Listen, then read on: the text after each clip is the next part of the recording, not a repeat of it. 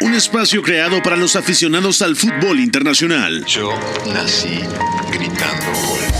Un proyecto radiofónico informativo, analítico y reflexivo. No tengo nada de original. En el que un grupo de periodistas repasan la actualidad del fútbol en cada rincón del planeta. Todos los bebés se asoman al mundo gritando. Y como todos, quise ser jugador de fútbol. He sido el peor pata de palo que se ha visto en los campitos de mi país. Arranca Catenacho W, la casa del fútbol internacional. Hola, ¿qué tal? ¿Cómo están? Bienvenidos a una edición más de Catenacho W, Catenacho de viernes 7 de julio del 2023. Soy Pepe del Bosque y repasaremos lo más destacado en el mundo del fútbol internacional, em- empezando por una triste noticia que está en terapia intensiva el ex arquero internacional Edwin van der Sar, así lo ha reportado el Ajax, actualmente parte de la junta directiva. Edwin van der Sar eh, fue intervenido quirúrgicamente debido a que ha tenido una hemorragia alrededor de su cerebro. Pronta recuperación para Edwin van der Sar. También tendremos la previa de la Copa Oro, eh, de los cuartos de final y por supuesto la antesala de la gran final del Europeo Sub-21 que mañana se va a disputar a las 10 de la mañana tiempo del centro de México entre Inglaterra y España. También todas las noticias del mercado de transferencias. Para esto lo platicaré con Beto González. Beto, ¿cómo te va? Todo bien, Pepe, gracias. Abrazo para ti, para Oscar, para Fo, a toda la gente que nos escucha. Pues es un fin de semana lindo todavía, medio revuelto, con Copa Oro, Liga MX, la final del Europeo Sub-21. Hay noticias interesantes y ya empiezan las pretemporadas de los equipos europeos. Ya están reportando los clubes, así que se vienen los tours de verano y todas estas cosas ya en estas semanas. De acuerdo, y también está Informe Mendoza. Oscar, ¿cómo te va?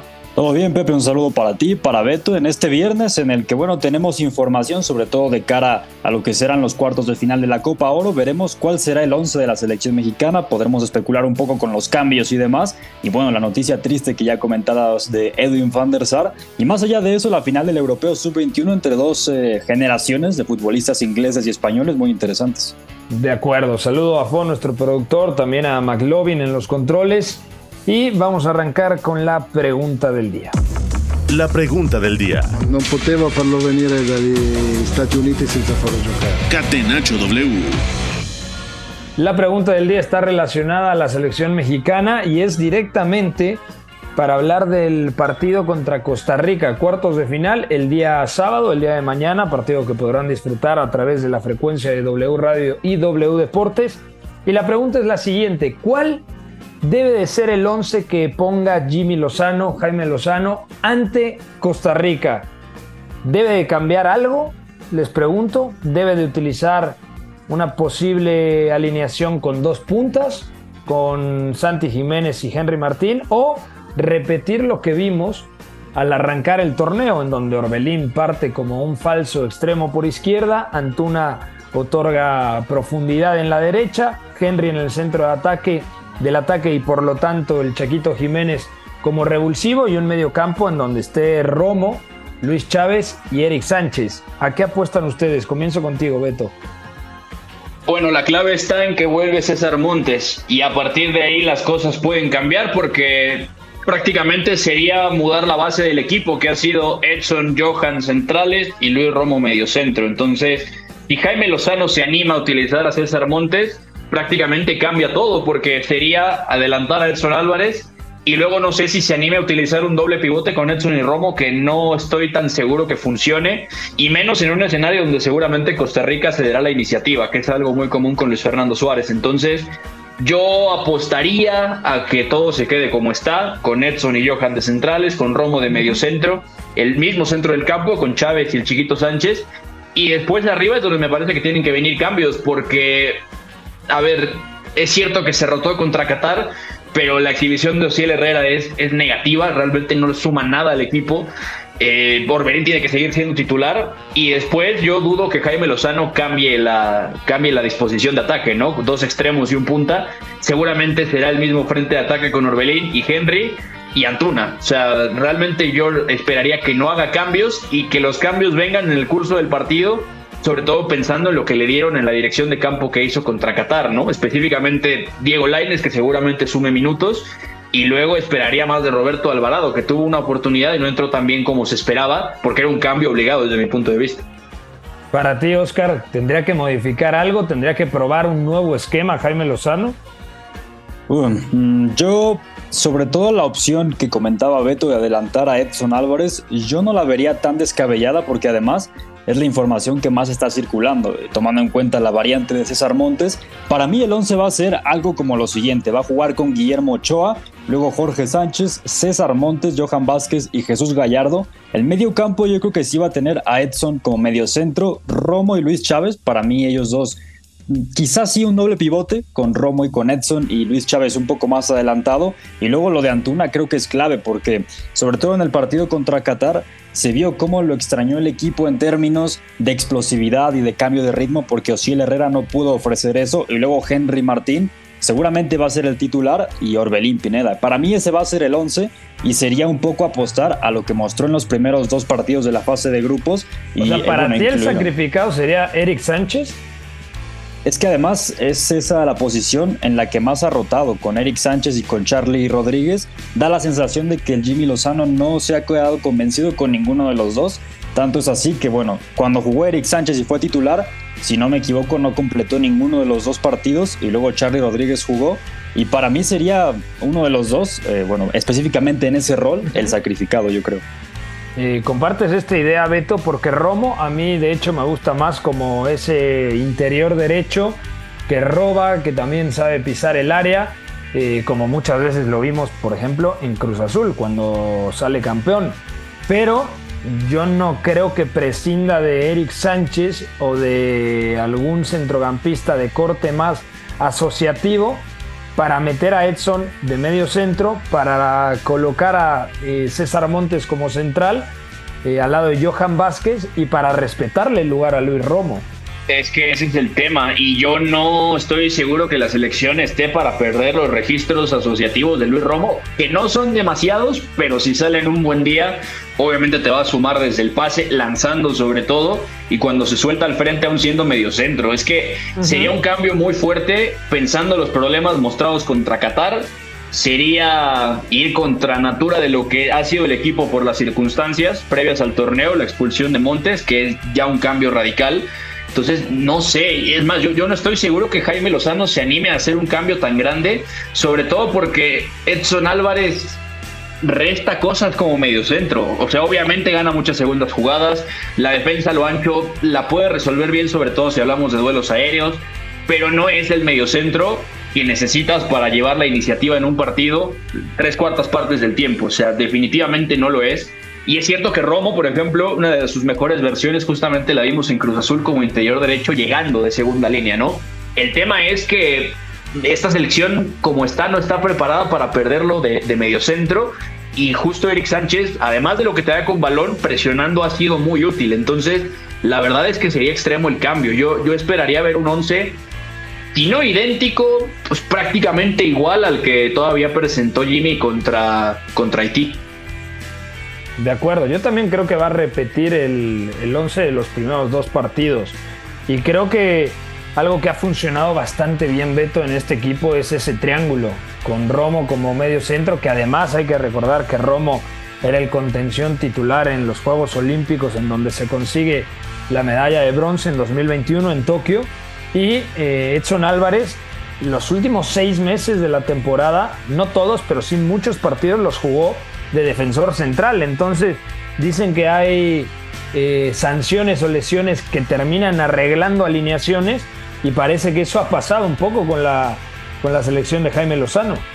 Es que sí, y, la verdad es que si Montes no hubiera tirado esa patada sobre Balogón en, la, en la semifinal de Nations League, seguramente el equipo mexicano hubiera quedado conformado con César Montes, Johan Vázquez y Edson Álvarez. Ese triángulo hubiera sido el pilar del equipo y no sabemos qué hubiera pasado, ¿no? Del, todo. Sí sabemos que Edson Álvarez tiene ciertas dificultades con balón, más allá de que luego también puede lanzarte bien en largo. Entonces, eh, quiera, uno que no, la verdad es que las circunstancias sí han, sí han cambiado esto y le han venido bien al equipo mexicano, pero también nos están diciendo que hay que ponerle ojo al, al mediocentro, porque Edson Álvarez, propiamente hablando, nunca fue un mediocentro puro. De hecho, se ve mejor de central, se vio mejor de central al final de la temporada pasada en el Ajax con John Heitinga.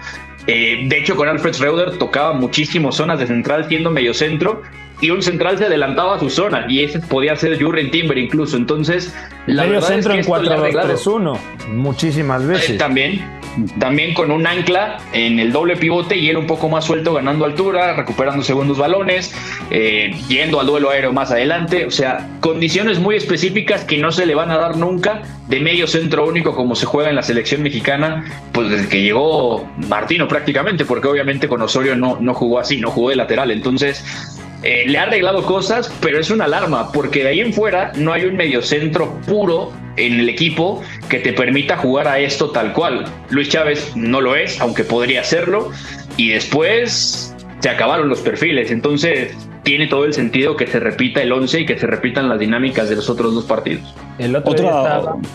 eh, dale a Oscar.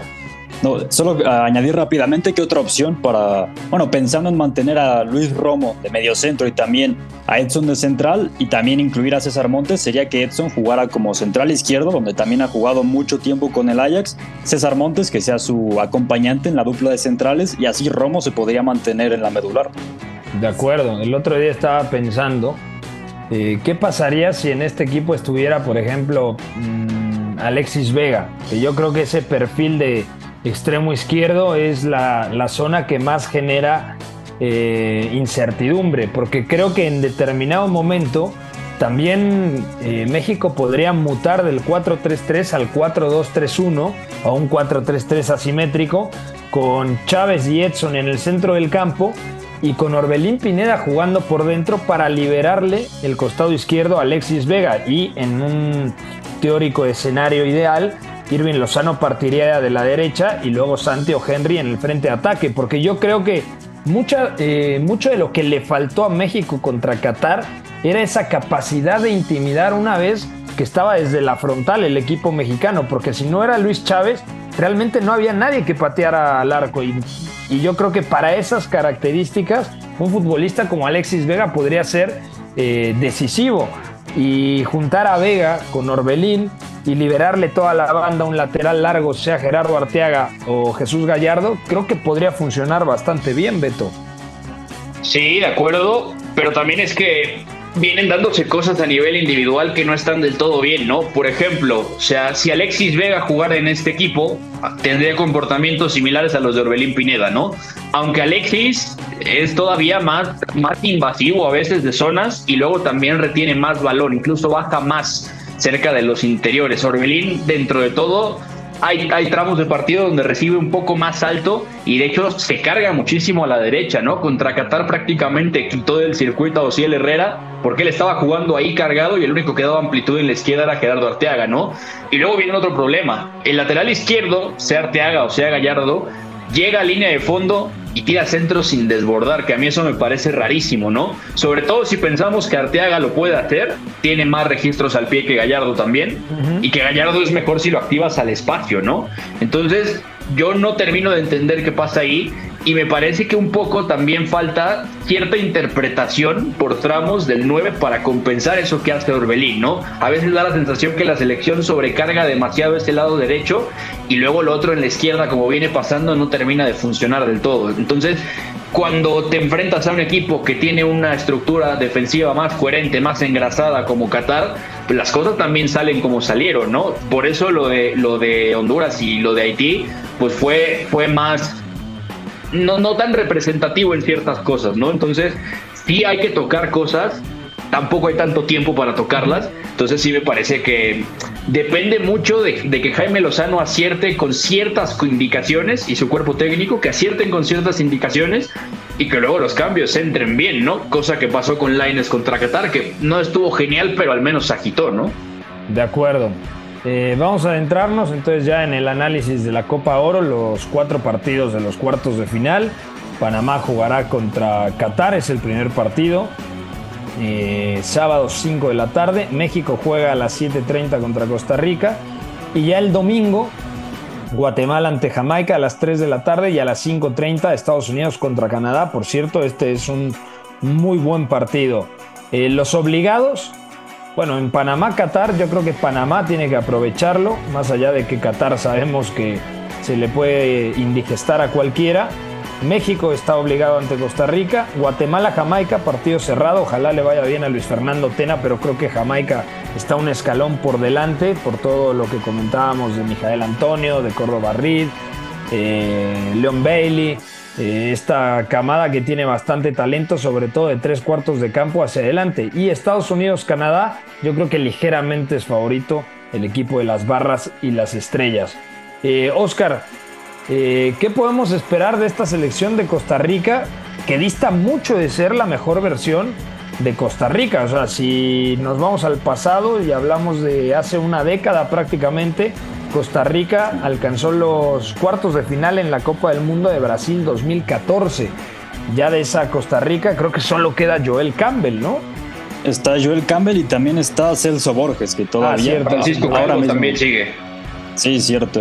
Celso Borges, que por cierto está en el Alajuelense, y como ya decías, es una selección que ha venido mucho a menos en términos de calidad a lo largo de la última década, pero aún así tiene un par de piezas que todavía son capaces de generar diferencias, como el propio Joel Campbell, exfutbolista del Arsenal, el propio Celso Borges, incluso también eh, el número 10, Christopher Núñez, del Lamia, es un futbolista del que también se ha hablado mucho. Aún así, Costa Rica es una selección que no es capaz de llevar la iniciativa en el partido, que incluso por lapsos ha sido muy reactiva en esta Copa Oro y la realidad es que las sensaciones han sido muy pobres. Eh, pierde la primera jornada contra Panamá 1 a 2, luego empata a 0 con El Salvador y contra Martinica es un intercambio de golpes, es un 6 a 4 que es un partido sí muy divertido que tiene incluso lapsos en donde Costa Rica ganaba 5 a 1 Luego, incluso sobre el final, está 6-3 el partido, termina 6-4. Es muy divertido, pero te habla mucho de lo vulnerable que es esta Costa Rica. Por eso mismo, México debería tener un partido, digamos, asequible, pero aún así podría atragantarse si Costa Rica se pone en un bloque bajo y demás. De hecho, hay un precedente no muy lejano entre México y Costa Rica en estas instancias finales de Copa Oro en 2019, donde incluso se va a la tanda de penaltis el, partido. Para mí el duelo más interesante de, esta, de estos cuartos de final, incluso por encima del Estados Unidos contra Canadá, porque la selección de la hoja de Maple tiene muchas bajas, es el Guatemala contra Jamaica, porque Luis Fernando Tena ha creado una Guatemala de corte asociativo, una selección que poco a poco con pasos pequeños está creciendo y una Jamaica que tiene mucha calidad. incluso yo me animaría a decir que, eh, hablando del frente de ataque específicamente, es la mejor selección en cuanto a nombres de esta Copa Oro. De acuerdo. ¿Qué partido se le va a presentar desde tu punto de vista, Oscar, a la selección mexicana ante Costa Rica? Porque Costa Rica ya vio las virtudes y también las debilidades del equipo mexicano. Dijo, igual y si replegamos, si metemos un 5-4-1 bastante compacto y, e intentamos cazarlos a la contra con Joel Campbell arriba, quizá puede ser la vía para poder competir de mejor manera ante una selección que tiene eh, mayor nivel.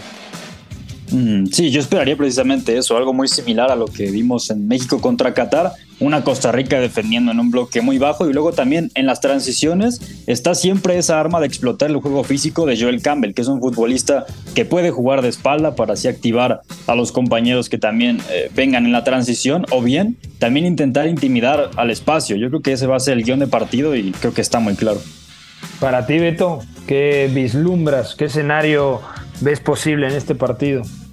Eh, una Costa Rica súper reactiva y sobre todo a mí me interesa ver qué, prepara Luis Fernando Suárez lanzando en largo porque tiene cosas, o sea, saliendo con Joel Campbell recibiendo juego directo se puede armar algo interesante. Ya en el Estadio Azteca Joel Campbell nos armó un destrozo, justamente siendo él el que bajaba juego directo en, en eliminatoria para, para Qatar, me parece.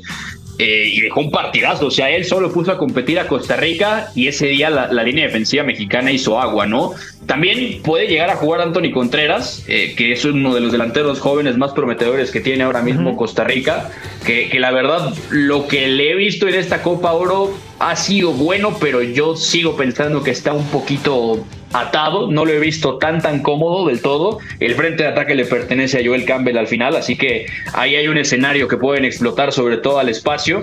Y luego una, un escenario que también me parece que Costa Rica tiene mucha debilidad es que pese a usar línea de 5 para defender, le llegas muy fácil por fuera y le puedes meter la cantidad de centros que quieras, ¿eh? Y eso sin importar que tiene centrales que pueden resolver bien, bien por aire, ¿no? O sea, el equipo colectivamente no está bien preparado para defenderse en esas situaciones.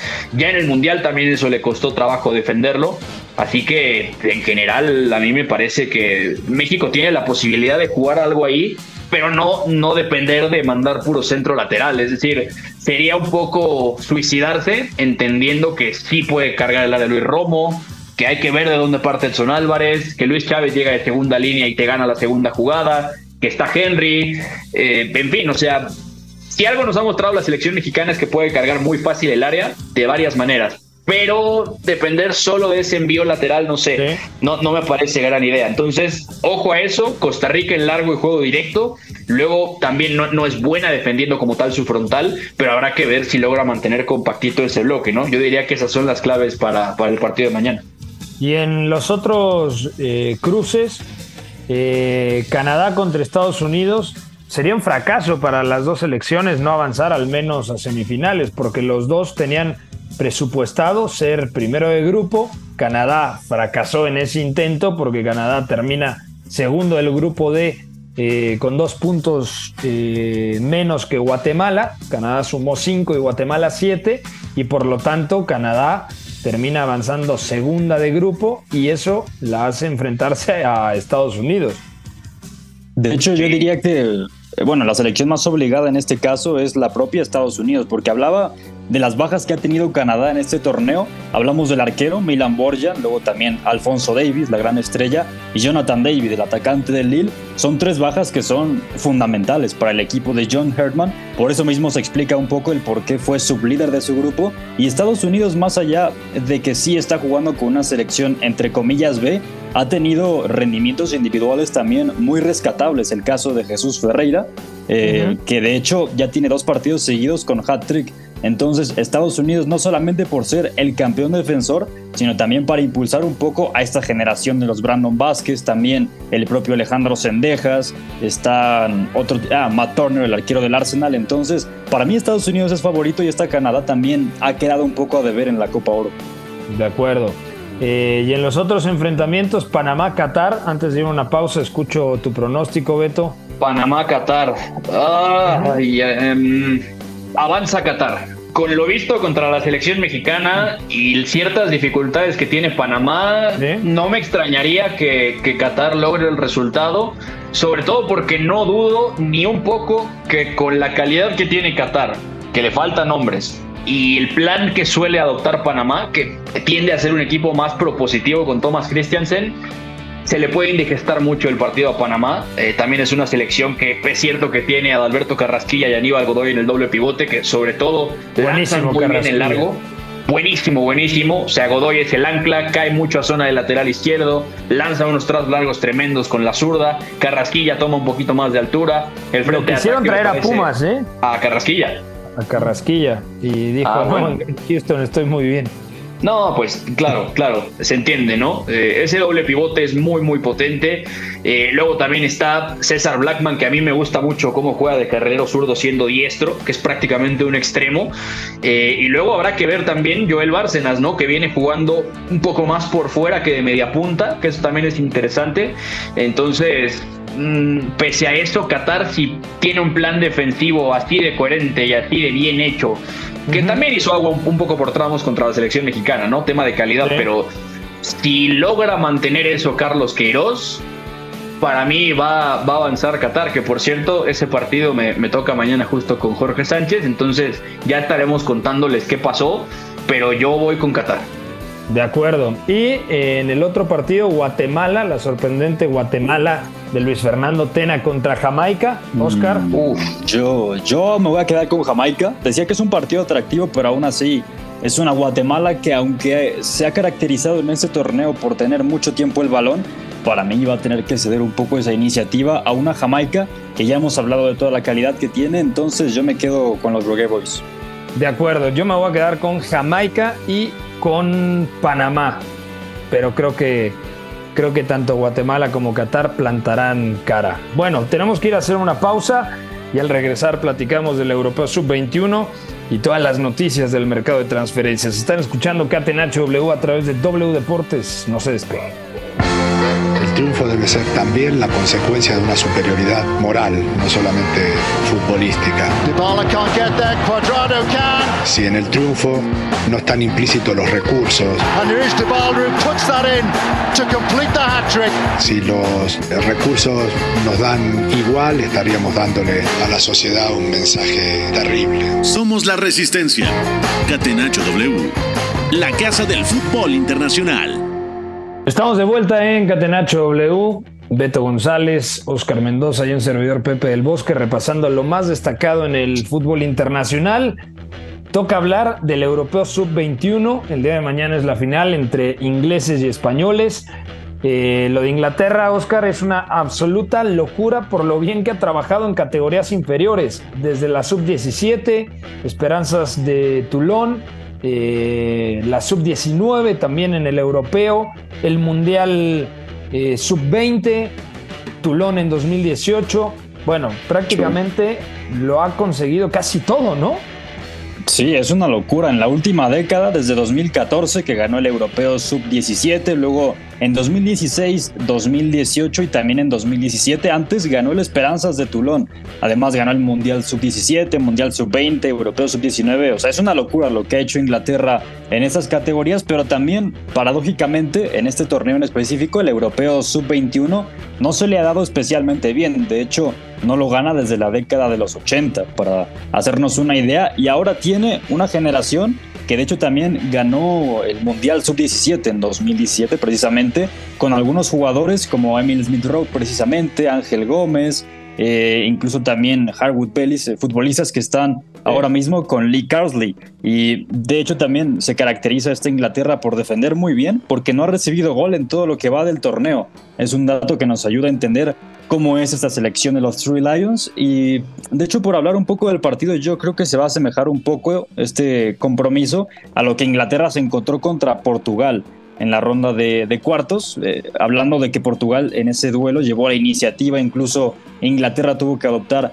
un rol un poco más reactivo de buscar atacar al contragolpe y tomando en cuenta que es España el rival, una selección de Santideni a la que le gusta tener el balón, que se siente incómodo si no lo tiene, yo esperaría ese tipo de partido. Pero que también, Beto, es una selección española que sabe ser un poco más vertical por el perfil de, sus jugadores. Por ejemplo, eh, el, el, interior de tercera altura, media punta, eh, Sanset, el futbolista del Athletic Club de Bilbao. El caso de Rodri Sánchez, del propio Sergio Gómez, que está jugando como extremo y no como lateral, como habitualmente lo vemos en los pocos minutos que tiene con Pep Guardiola en el Manchester City, o el propio Abel Ruiz. Entonces yo creo que es una selección española que sabe mutar un poquito de esa esencia de tocar la pelota, de tener eh, altos porcentajes de posesión de balón, a ser un equipo que también de repente puede verticalizar más. Sí, de acuerdo, pero también es cierto que le viene mejor hasta cierto punto tener más pausa este equipo español, sobre todo por los, centrocampistas que tiene, ¿no? O sea, al final hablamos de, de un mediocentro como Antonio Blanco que te ayuda realmente a darle balance y te da cosas a nivel pasador. Eh, lo de Oyan Sanset, que en general es, es, muy bueno tocando la base de la jugada o también llegando a esa zona de media punta. De recambio estaba Aymar Oroz, que también ya jugó de titular el partido contra Ucrania final de fase de grupos. O sea, en general es un equipo que sí se sentiría mejor llevando la iniciativa con más pausa, pero lo puede hacer, ¿no? Lo puede hacer. También tiene la salida directa con, con el punta, con Abel Ruiz, que me parece que la verdad es, es tremendo cómo puede generar ventajas a partir de esto. Y si no, también tiene a Rodri Sánchez, ¿no? Que realmente tiene la posibilidad de recibir al pie y acelerarte una jugada y ayudarte a salir de, de contraataque también. O sea, España tiene varias herramientas pero en general le gusta tener más el balón y no se siente tan bien si no lo tiene, ya lo decía Oscar. Entonces, a partir de estas cosas, también, ah, bueno, y está Alex Baena, ¿no? Que directamente es un, es un jugador de base de jugada que también a nivel pasador te da cosas y te da esa primera ventaja cerca del mediocentro, así como lo había venido haciendo también con Quique Setién en el Villarreal, que ha dado un salto importante. Entonces, eh, tiene posibilidades y hay algo curioso que en general estos dos equipos si algo tienen en común es que podríamos decir que incluso usan un cuarto centrocampista por tramos, ¿no? De diferentes características, pero por ejemplo España lo tiene Sergio Gómez, que es más un interior, en este caso juega de volante izquierdo, Juan Miranda siempre le pasa la banda, y en Inglaterra, por ejemplo, en esa banda izquierda estaba Jacob Ramsey, que es Inglaterra ha cambiado más. Claro, ah, se ha variado más. Por ejemplo, Emil Smith Rowe jugó en banda contra Israel. Cole Palmer jugó en la otra banda. Ya comentábamos también en otros programas que Curtis Jones y Ángel Gómez son el doble pivote titular. Pero es eso, es un volante, un cuarto centrocampista más de ambos, aunque usado de forma diferente. Inglaterra, por los perfiles de sus jugadores, sí ha podido cambiar más la idea un poco, ¿no? Más allá de que usa la misma estructura. De acuerdo. Eh, bueno, favorito, el otro día lo platicábamos, pero quiero escucharlos con más calma y, más reflexivos después de meditarlo un poquito más. ¿Quién gana y por qué, Oscar Mendoza? Yo me quedo con Inglaterra. Eh, es una selección que se ha sabido adaptar a diferentes eh, contextos de partido, como ya lo hemos hablado bastante.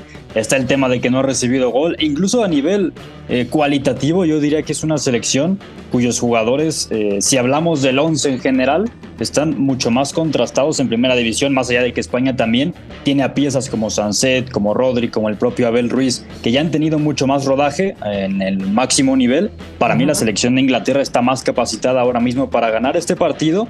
Además España ha sufrido en algunos tramos muy específicos del torneo, como por ejemplo con Suiza, que se fue hasta la prórroga, luego incluso en fase de grupos contra Ucrania. Es cierto que ahí Santi Denia hizo 10 cambios al 11 con respecto al partido anterior, pero también sufrió, ha tenido tramos donde España ha sufrido y ahí yo creo que Inglaterra se puede hacer muy fuerte e incluso tiene piezas que pueden ser diferenciales, el propio Smith Rowe. Y luego también no hemos hablado mucho del torneo que ha tenido Morgan Gibbs White, pero también... Ha estado muy bien. sí, ha estado muy bien. Eh, revisaba los números y creo que es un gol y tres asistencias. Hablamos de que se ha visto directamente involucrado en cuatro anotaciones, el hombre del Nottingham Forest, que fue clave para mantener, o más bien para lograr la permanencia en la Premier League. Entonces, para mí, Inglaterra la veo mucho más fuerte para llegar para ganar este torneo.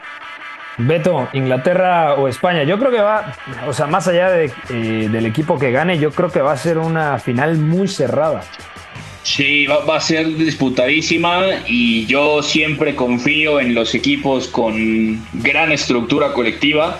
Yo he dicho que España, pese a que no ha tenido algunos días brillantes en, el europeo, eh, está capacitada. Entonces no me voy a bajar del barco de Santidenia, ni estos chicos, yo me quedo con España.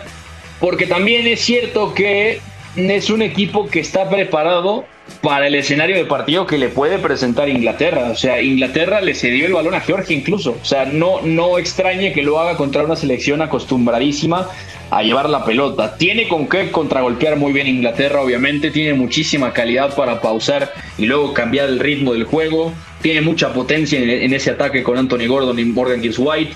Eh, tiene muchos perfiles en el centro del campo. Tiene centrales muy poderosos también para llegar a defender abajo. Entonces, pese a eso, yo sí veo a España capacitada para hacerlo, muy justo. Eh, le va, a llevar al límite, me parece, pero me voy a quedar con la selección española. De acuerdo. Seguimos platicando las noticias, lo más destacado. Entonces, Beto se queda eh, con España, Oscar con Inglaterra.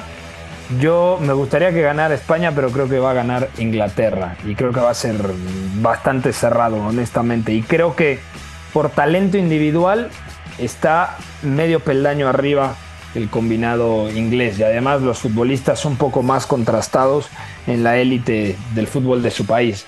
Eh, cambiamos rápidamente de tema porque ya tenemos un Here We Go por parte de Fabrizio Romano. Beto, cuéntanos de quién se trata, eh, a qué equipo llega, cuéntanos todo. Pues Christian Pulisic, Pepe, Oscar, amigos, Christian Pulisic está hecho, dice Fabrizio Romano, lo decía hace un rato que eh, ya hay acuerdo entre el Milan y el Chelsea, ya se aceptaron las condiciones finales de la oferta. y que ya todo está acordado desde hace unas semanas con Christian Pulisic que quería irse al Milan. Eh, va a hacer los exámenes médicos, así que atención porque va a llegar al Milan Christian Pulisic y está, está hecho. Se hablaba en torno a 25 millones de euros, entonces se va a cerrar ya muy pronto, en estos días. De acuerdo, y además hay que recordar que el Milan tiene dueños norteamericanos. Por lo tanto, el fichaje de Christian Pulisic, Oscar, eh, no solamente era un tema del jugador, sino que también la cúpula directiva como que lo estaba empujando bastante. Se cierra en 25 millones de euros, ¿no? Eh, sí, sí, me parece que sí. Son 20 más variables, 20 millones de euros más variables. Y sí, ya hablamos del tema de los propietarios que son Redbird Capital Partners, son los que son los dueños del AC Milan. Y por eso mismo se habló de que Christian Pulisic siempre priorizó su movimiento a la ciudad de la moda Ahora, una vez que ya está el norteamericano, es cuestión de ver el encaje que tendrá en el equipo de Stefano Pioli, en un equipo que también, bueno, ya le hemos platicado también bastante, que tiene a Rafael Leao, al propio Pulisic, ahora también a Selemekers, a De Ketteler, jugadores que para armar ese frente de ataque será muy interesante también pensando en lo que puede ser este Milan de cara a futuro y en una temporada anterior que el tramo final también fue hasta cierto punto decepcionante. Y además, eh, el otro día veía un partido de 2017 en donde entra Pulisic al medio tiempo, un 2 a 3 a favor del Mónaco en cuartos de final de ida de Champions, después de que sucedió aquel atentado contra el autobús del Borussia Dortmund, del entrenador del equipo alemán en ese entonces era Thomas Tuchel, y al medio tiempo coloca a Pulisic no por izquierda, sino por derecha y da por lo menos 20, 25 minutos muy buenos donde crea dos ocasiones manifiestas de gol a través del desborde. Eh, Pulisic a últimas fechas se ha sentido mucho más cómodo en el costado izquierdo, tanto en el Chelsea como sobre todo en la selección eh, estadounidense. Beto, ¿tú ves una posibilidad de que Pulisic pueda jugar en la derecha para que sea una alternativa a a que Rafa Leao juegue en la izquierda, digamos, respetarle la, la titularidad y así tendría que ser con el portugués. Pulisic en derecha y luego juntar tres centrocampistas. Sí, sí, totalmente. Ya, ya lo hemos comentado. O sea, de hecho, el perfil de ese extremo diestro del Milan va a perfil natural. Salemaker, justamente diestro. Con Junior Mesías, sí zurdo, pero un extremo que no interviene tanto en el juego, ¿no? Y lo de Pulisic eleva las prestaciones muchísimo porque él puede intervenir por dentro, tiene ese desborde por fuera, mm, recibe bien al pie. Al espacio quizá no, no sea diferencial, pero en general partiendo de esa recepción al pie ya pueden pasar muchas cosas dentro y fuera. Entonces me parece que, que cuadra muy bien. Es decir, y pensamos también que luego el Milan cambia ese lateral derecho, que Calabria a veces se cierra un poco más, que Pierre Calulo luego también ganaba mucha altura tiene mucho sentido. O sea, Pulisic es un jugador versátil, es muy inteligente, sabe combinar esas zonas. También ya hemos hablado que en Estados Unidos se le probó de interior, de interior izquierdo y hasta de media punta, atrás directamente del 9. Entonces, se abre un abanico lindo de opciones para el Milan porque es un jugador que asociativamente tiene cosas que no están en la nómina tal cual, que ha perdido también el, el Milan sin Brahim Díaz ahora que volvió al Real Madrid y bueno, no tiene en los otros extremos lo que sí tiene Christian Pulisic cuando justamente lo encuentras al pie. Entonces, eh, cuadra perfectamente. Lo que pasa Sigue es que. Sigue teniendo 24 años. Eso, también, o sea, y nos hemos acostumbrado a verlo en izquierda, de interior izquierdo, media punta recargado en la izquierda, eh, en media punta también con, o sea, con línea de tres detrás y doble pivote en la izquierda, de extremo izquierdo, pero justamente en derecha ya ha jugado varias veces. En el Dortmund lo, hizo justamente así, ya lo decías, contra el Mónaco en Champions, en Bundesliga debe haberlo hecho también en algunas ocasiones con, con Thomas Tuchel, entonces, sin ningún tema, ¿no? De acuerdo. Eh, Oscar, ¿qué te parece este fichaje? ¿Es lo que necesita Pulisic para poder revitalizar su carrera, relanzar una carrera que en el Chelsea nunca terminó por ser titular, indiscutible. De hecho, la temporada que más suma titularidades es la 2019-2020, cuando llega. 19 titularidades en Premier League, luego 18, luego 13, la última campaña apenas 8 y un gol. Eh, en el Borussia Dortmund era un prospecto tremendo, llegó a costarle al Chelsea 64 millones de euros, es cierto, campeón de Champions, campeón del mundo también, pero nunca terminó por ser ese futbolista eh, indiscutible, ¿no? En los 11 eh, o en el equipo titular del conjunto Blue.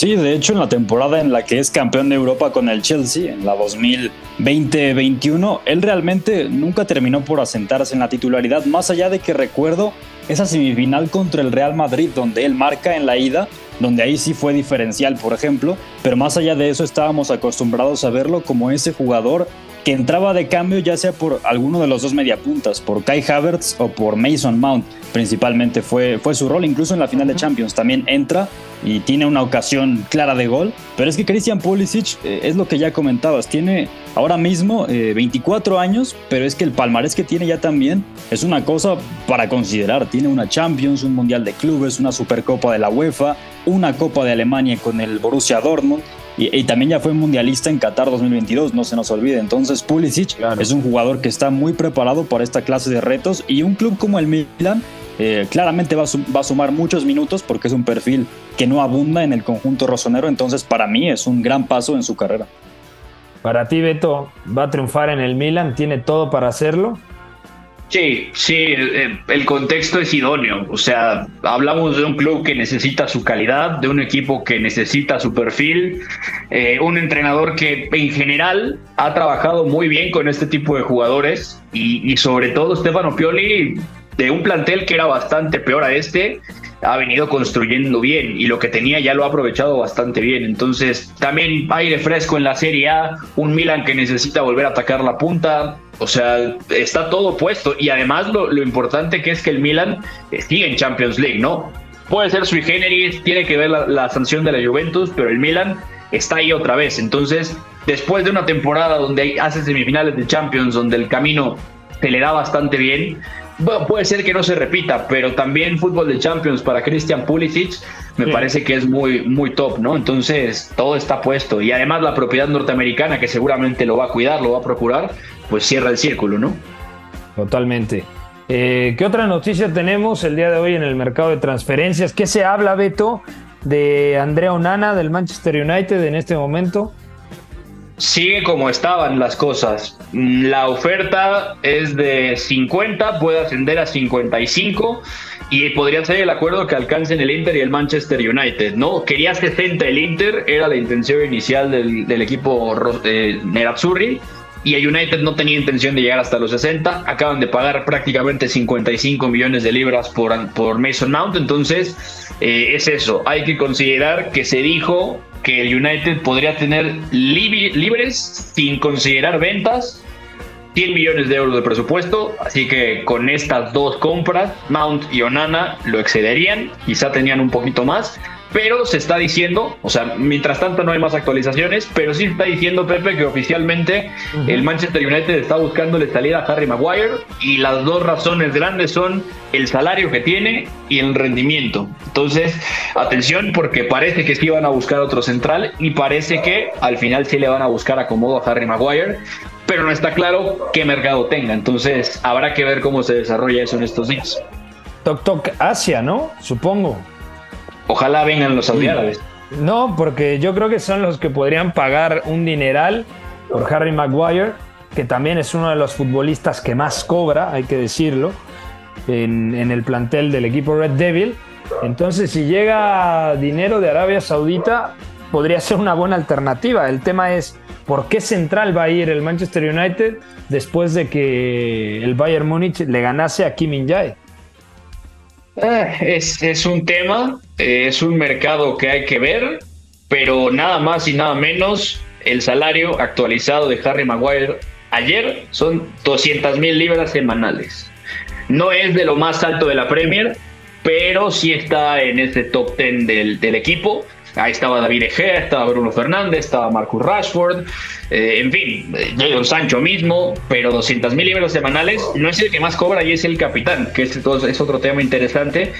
Pero bueno, en general lo que hay que liberar, más allá del, precio que dejen por él, es el salario, ¿no? Eh, si multiplicamos 200 mil libras esterlinas semanales por un año, pues nos va a salir una cantidad muy generosa que es lo que quiere United liberar para poder pensar en otro central. Kim Min ya se fue al Bayern Múnich. y de momento no están sonando otros sustitutos claros, ¿eh? Se notaba que era el plan A y el Bayern se los frustró. De acuerdo. Eh, bueno, dejamos entonces aquí. Nos quedan alrededor de cinco minutos de programa, nos dice el productor. Oye, Pepe. Eh, dime. También hay una noticia divertida, la comentábamos antes de entrar al programa. Eh, la gente que llegó a ver el, documental de, del Arsenal, el All or Nothing, se acordará del doctor Gary O'Driscoll, que era el jefe de medicina deportiva del Arsenal y llevaba 14 años de servicio. Pues hoy el Manchester United, digo, cuenta como fichaje, ha oficializado que se lo lleva. Se lleva a Gary O'Driscoll, que ha trabajado francamente bien en este tiempo con Mikel Arteta, que le ha garantizado pues una, una, buena continuidad a sus futbolistas.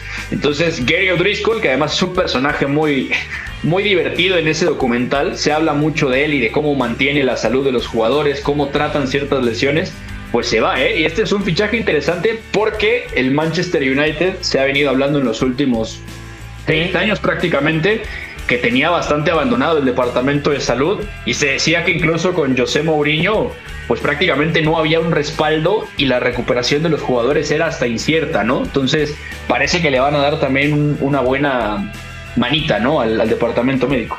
Y se va a dar seguramente un efecto dominó, como cuando fichan a alguien de inteligencia deportiva o al especialista en pelota parada eh, si el City se lleva al del Arsenal, el Arsenal se lleva al del Brentford, entonces alguien llega al Brentford, ¿no? O el del Newcastle se lleva al director deportivo del Brighton y el Brighton busca en el Southampton.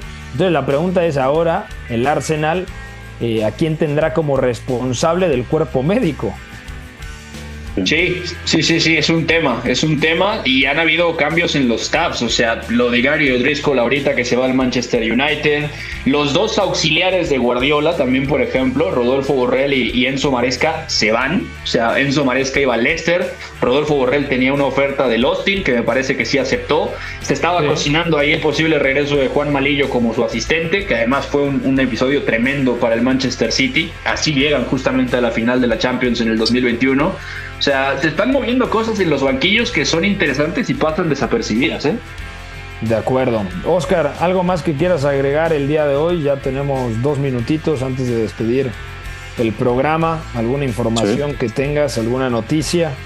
Sí, bueno, también hay noticias grandes. Hay que hablar otra vez del Arsenal porque hoy ya se hizo oficial la renovación de William Saliba por cuatro años hasta 2027. Entonces, otra de las extensiones de contrato muy importantes para los Gunners después de Bukayo Saka, también de Gabriel Magaláes, de Gabriel Martinelli, Aaron Ramsey, Reis Nelson, etc. Y también hoy ya completaron sus exámenes médicos tanto Declan Rice como Jurrien Timber. Entonces ya se han concretado los fichajes. Y por cierto, vinculando con esto un dato muy interesante que comparte eh, algunos periodistas de The Telegraph, el medio inglés, es que desde que llegó Mikel Arteta en noviembre de 2019, el Arsenal ha gastado 600 millones de libras en fichajes. Nada más, entonces, bueno, es una cifra que no es un tema menor, pero ya está eh, con Declan Rice y con Jurrien Timber eh, ya oficiales. Bueno, es que el tema, el Arsenal, yo creo que todavía podría llegar a incorporar algo si venden a Thomas Party, pero de momento si no hay alguna venta, yo dudo mucho que se siga moviendo en el mercado de transferencias el Arsenal, ¿no? Sí, también ya se habla de que hay un par de ofertas por Jorginho desde Arabia, del Al Nasser, y si no me equivoco es del Al Hilal. Entonces, sobre todo en esa zona del, del pivote, ya con Declan Rice, el futuro de Thomas Partey y Jorginho está un poco en la cuerda floja. Claro, que si me dices con quién te quedas, con Thomas o con Jorginho, yo honestamente me quedaría con el ganés. Y en su día fui muy admirador del ítalo brasileño, pero a día de hoy me quedaría con el ganés. Beto, ya nos vamos a ir. Eh, ¿Qué partido te toca? Me dijiste, ¿de Liga MX también tienes algo? No, no, mañana a las 5 de la tarde con don Jorge Sánchez, el Panamá-Qatar, nos vamos a divertir viendo la muralla de Carlos Queiroz. Ahí vamos a estar, Pepe.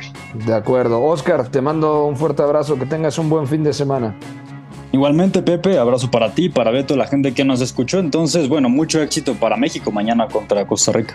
De acuerdo. De momento, estaba revisando la información. Se mantiene en terapia intensiva Edwin van der Sar, aquel arquero mítico del Ajax y por supuesto del Manchester United y la selección neerlandesa. Ojalá todo resulte bien. A nombre de todo el equipo de Catenacho W, fue en la producción, McLovin en los controles, soy Pepe del Bosque.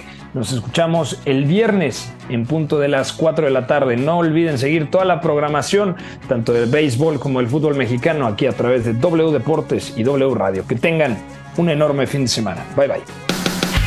Hay una relación entre la práctica del cuerpo que se expresa en las manos y el cerebro, pero el fútbol ha suprimido esto. De modo que se trata fascinantemente de un ejercicio que nos devuelve en el tiempo a lo que fuimos en el origen, pero también una vez que nos aficionamos a este juego, nos regresa a la infancia, al niño que fuimos. Gracias por sintonizar Catenacho W. Entonces el fútbol es en ese sentido una maquinaria para regresar en el tiempo en un doble sentido. Por W Deportes, la frecuencia del fútbol internacional.